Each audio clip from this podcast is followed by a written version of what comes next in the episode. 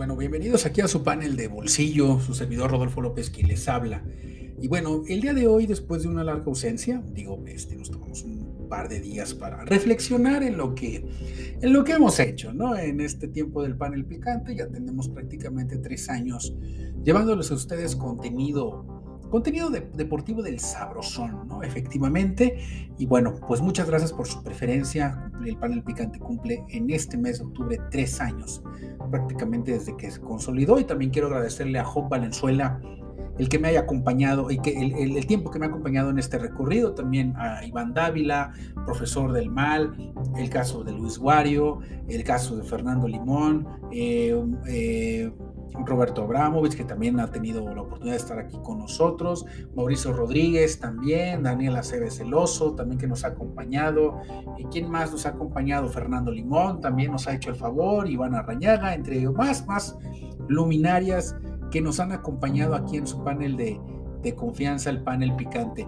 Bien, vamos a platicar de algún tema y, y este tema me lo he guardado para tener un poquito de frialdad mental ya que se dio una situación realmente pues de mucha de mucha controversia, realmente el despido de John Gruden, el entrenador en jefe del equipo de Las Vegas Raiders, pues causó muchísima boga, ¿no? Realmente eh, generó muchísima controversia esta situación de que, ¿qué pasa cuando los equipos profesionales, en este caso, se suben al tren de la corrección política? O quieren, para evitar perder fanáticos, pues tratan de jugarle un poquito a esta parte de la cancelación, ¿no? ¿Qué es lo que sucede? Poniendo en contexto, John Gruden, entrenador en jefe del equipo de Las Vegas Raiders, con un contrato realmente bastante jugoso, 100 millones de dólares por los próximos 10 años, un contrato que se firmó a partir de 2018. Ya no se llevó a cabo de esta manera porque resulta que hallaron correos electrónicos en una situación o en una investigación que se llevó a cabo por parte del Washington Football Team.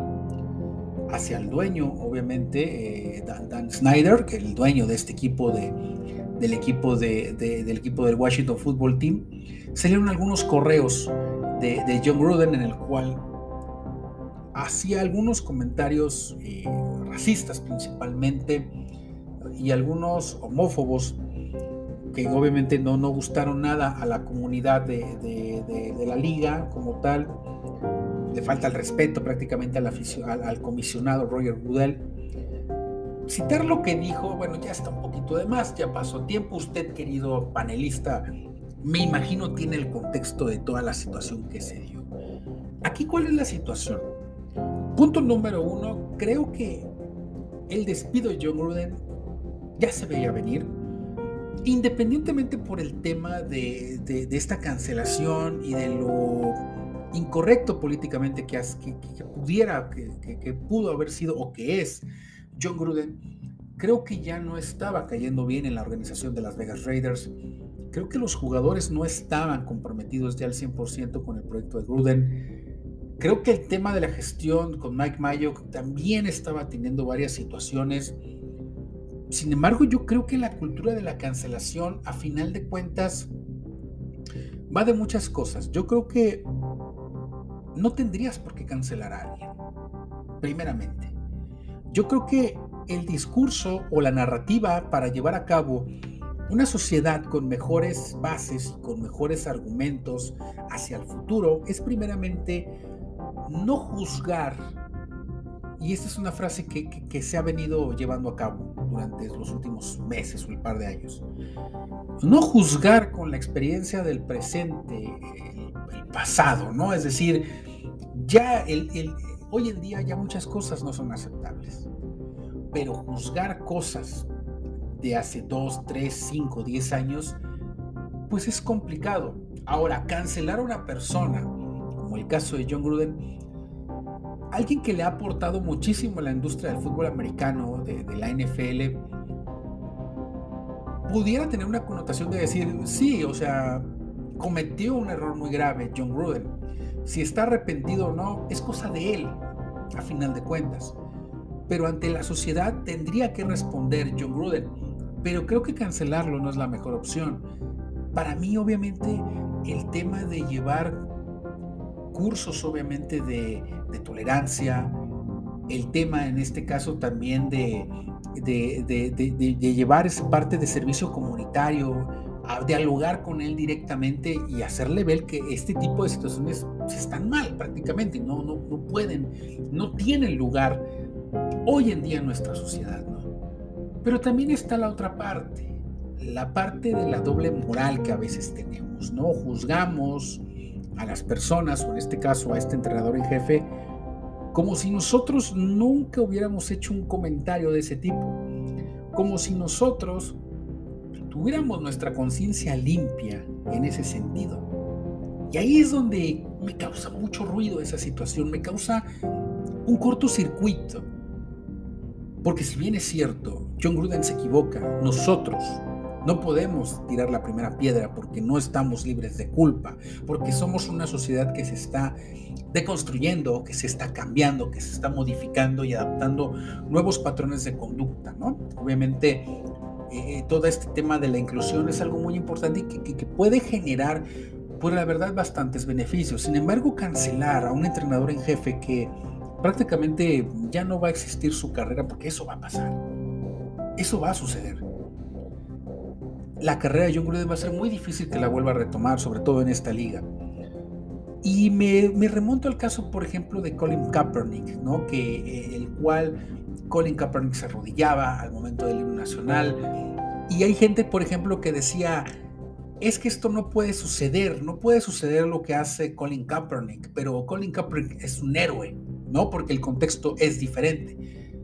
Yo creo que en los dos casos, la NFL no puede vetar a, estos, a, estos dos, a estas dos piezas, ¿no? En el caso de John Gruden, prácticamente le dijeron bye de la, de la liga, él tuvo que renunciar, fue obligado a renunciar por esta situación. Y el caso de Colin Kaepernick fue, fue congelado. No puede jugar en ningún equipo, ningún equipo le llama. Inclusive el año antepasado realizó algunas pruebas para, para ver si podía ser elegible para jugar en la NFL y ningún equipo le llamó.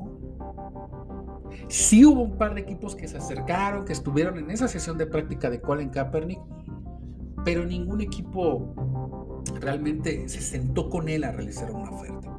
Yo creo que la forma en la cual estamos llevando a cabo estos asuntos no es la manera, para mí no es la manera correcta. Ahora, si me van a poner en el lugar de ser quien juzgue esta situación, pues vamos a ponernos en ese lugar.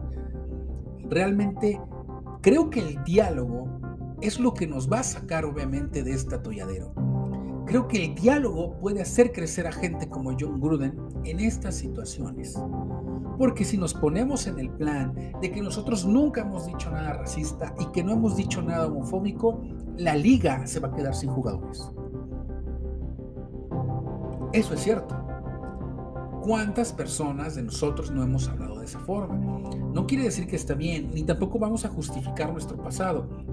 Pero las reglas del día de hoy nos ponen en mucha desventaja si nos empiezan a juzgar por lo que hicimos en el pasado, en un contexto completamente diferente en el cual vivía este mundo. Por lo tanto, creo que la narrativa aquí sería que John Gruden sería hablar con él, sería que tomara algunos cursos, obviamente sobre tolerancia, unos eh, tener conversaciones con gente obviamente de color, de lo importante y de lo y generar esa conciencia, porque lejos de cancelar es generar conciencia. No podemos generar miedo en la sociedad. John Gruden, y lo repito nuevamente, ha dado muchísimo por esta liga, el caso de John Gruden, y el que no pueda continuar entrenando me parece muy grave, porque entonces no estamos aprendiendo, estamos viviendo con miedo este tipo de situaciones. Creo que John Gruden, como tal, debería tener el derecho, obviamente, de regresar a la liga o de por lo menos volverse a emplear con otro equipo. Eso lo decidirá el tiempo. Pero realmente esta superioridad moral en la cual estamos jugando me parece algo muy peligroso.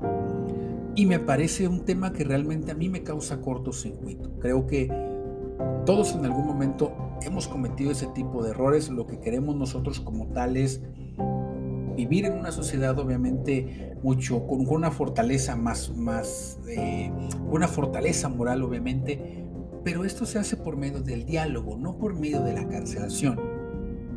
Creo, sin embargo, que el equipo de Las Vegas Raiders tomó una postura muy, muy, muy delicada realmente. O sea, con Mark Davis como dueño, pues, ¿qué, es, podía él, haber hecho?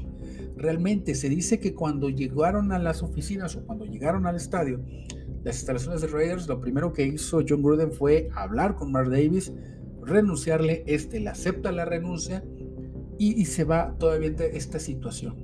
Ahora, si tú como liga, en el caso de la NFL, quieres llegar al punto básicamente de, mejorar esta parte de, la inclusión, había, un correo que se había mandado John Gruden con Jeff Fisher. En ese momento Fisher era el coach del equipo de los eh, San Luis Rams en ese momento. Todavía, no, ya, ya se estaban cambiando Los Ángeles precisamente. Y se dio el caso de un jugador gay que es Michael Sam, jugador que presuntamente, ahí lo que dicen en los correos es que había sido obligado Jeff Fisher a reclutar a este jugador por parte del comisionado Roger Goodell. Y Jeff Fisher no quería reclutarlo, y no por un tema de, su orientación sexual, sino por un tema de talento. Entonces, tienes a un jugador como Michael Sam, que lo tuviste en la liga solo por esa orientación y no por el argumento de su talento. Ahora, si nos vamos a la inversa, Karina Zip, a la defensiva del equipo de, los, de las Vegas Raiders, se declara obviamente homosexual, y el talento de este jugador lo lleva y pone el mensaje muy fuerte con un altavoz enorme. Y se genera obviamente esta inclusión que me parece bastante, pues más auténtica, ¿no? Que tratar de, tú como liga, tratar de imponer esa ideología tus equipos, en tus entrenadores. Esta fue, fue un esfuerzo individual de Carl Nassib que yo creo que, que va a ir abriendo puertas, pero esto tiene que ser de manera escalonada, tiene que ser de manera más auténtica, más orgánica, como por ahí dicen algunos, ¿no? es un tema muy, muy delicado. Yo creo que, creo que, que, la NFL eh, manejó la situación, obviamente con base a mucha presión por esta situación, obviamente, de, los mensajes racistas, de los mensajes homofóbicos de John Gruden, pero creo que la mejor opción hubiera sido hubieran hablado con él, que le hubieran puesto una multototota o que le hubieran suspendido algunos partidos, que hubiera esa consecuencia y que todos lo viéramos, para que de esta manera se viera que la liga toma cartas en el asunto. Pero este tema de la cancelación, mm, no sé, no creo que se crezca con un tema de cancelación, no creo que se, que se pueda eh, cambiar las cosas, no, no sé si sea el camino correcto, digo, estamos como sociedad entendiendo esa parte, pero lo que me he dado cuenta es, es que creo que el diálogo siempre va a ser lo mejor siempre el explicarle a la otra persona el por qué tu comentario es políticamente incorrecto siempre va a ser mejor para de esta manera que podamos crecer. Yo creo que eh, el tema inquisidor pues nunca va a funcionar. Ese es mi punto de vista y esta es la reflexión que yo les quiero dejar, que estuve que he estado pensando durante este par de semanas que estuve estuvo congelado el panel picante. Creo que estamos en, en algo que, que sí tenemos que que, tomar cartas en el asunto. El tema de, la, de las libertades de, expresión, sobre todo, ¿no? Creo que puedes equivocarte en algún comentario que tú digas. Puedes, eh, eh, en este caso, eh, se te puede llamar la atención obviamente por lo que digas, pero ya llegar a esos puntos de, de, cancelación y de prácticamente terminar con tu vida por un tema de este tipo, creo que lo correcto es primeramente es el diálogo y es la corrección en ese momento y es seguir adelante, obviamente, con, con, esta liga que, que, nos ha dado muchísimo la, la, NFL. ¿no? Creo que ese para mí es la reflexión que, que habría con, con John Gruden. Raiders, pues parece que no le ha afectado la salida de John Gruden, porque también hay que decirlo, el viejo no es fácil. No es un tipo fácil de administrar John Gruden. ¿eh? Tiene un carácter muy, muy difícil. Dicen que es un tipo muy déspota. Y, creo que ese tipo de situaciones a final de cuentas salieron a flote. Y cuando se da el tema de la cancelación hacia John Gruden, poca gente salió obviamente a, dar la cara por él. Yo creo que Raiders y Gruden ya esa relación ya estaba más que raspada. Creo que le habían dado un contrato de 100 millones de dólares. Creo que el equipo en esa temporada comienza a dar señales de vida, de un desarrollo importante, pero parece que ese camino al crecimiento no era con. Tal vez él ayudó a formar todo este talento que tiene hoy en día Raiders, pero tal vez él no sea la persona adecuada para llevar a cabo ese crecimiento, para llevar a cabo a, esa, a la trascendencia que, que necesita el equipo de Las Vegas. Ya veremos qué es lo que sucede, cómo le va a Raiders en la temporada, pero en los dos últimos partidos, nada más por mencionar un dato, han metido 30 puntos se ha visto bastante bien, con una actitud muy diferente al juego contra Chicago el domingo previo al despido de John Gruden. Chequen el partido contra Chicago, se ve un tema muy, muy diferente en el caso del equipo de los Chicago Bears cuando juega contra el equipo de las Vegas Raiders. Creo que ahí se da eh, eh, eh, esa situación de hartazgo ya de los jugadores, porque hay que volverlo a decir, John Gruden no es fácil, no es fácil como persona no es fácil como empleado, no es fácil administrar a una persona como John Gruden. Y creo que al final de cuentas esto le termina por costar caro al ex entrenador de los, de los Vegas Raiders. Los dejo, este es el panel de bolsillo. Recuerda que estamos tanto en Spotify como en Facebook Live. En, Facebook Live estamos todos los martes, 8 de la noche. Estamos aquí por, eh, eh, por Facebook. Estoy con Jope Valenzuela y hablamos de noticias, de lo que les gusta del ámbito deportivo. Nos vemos en su momento. Hasta pronto.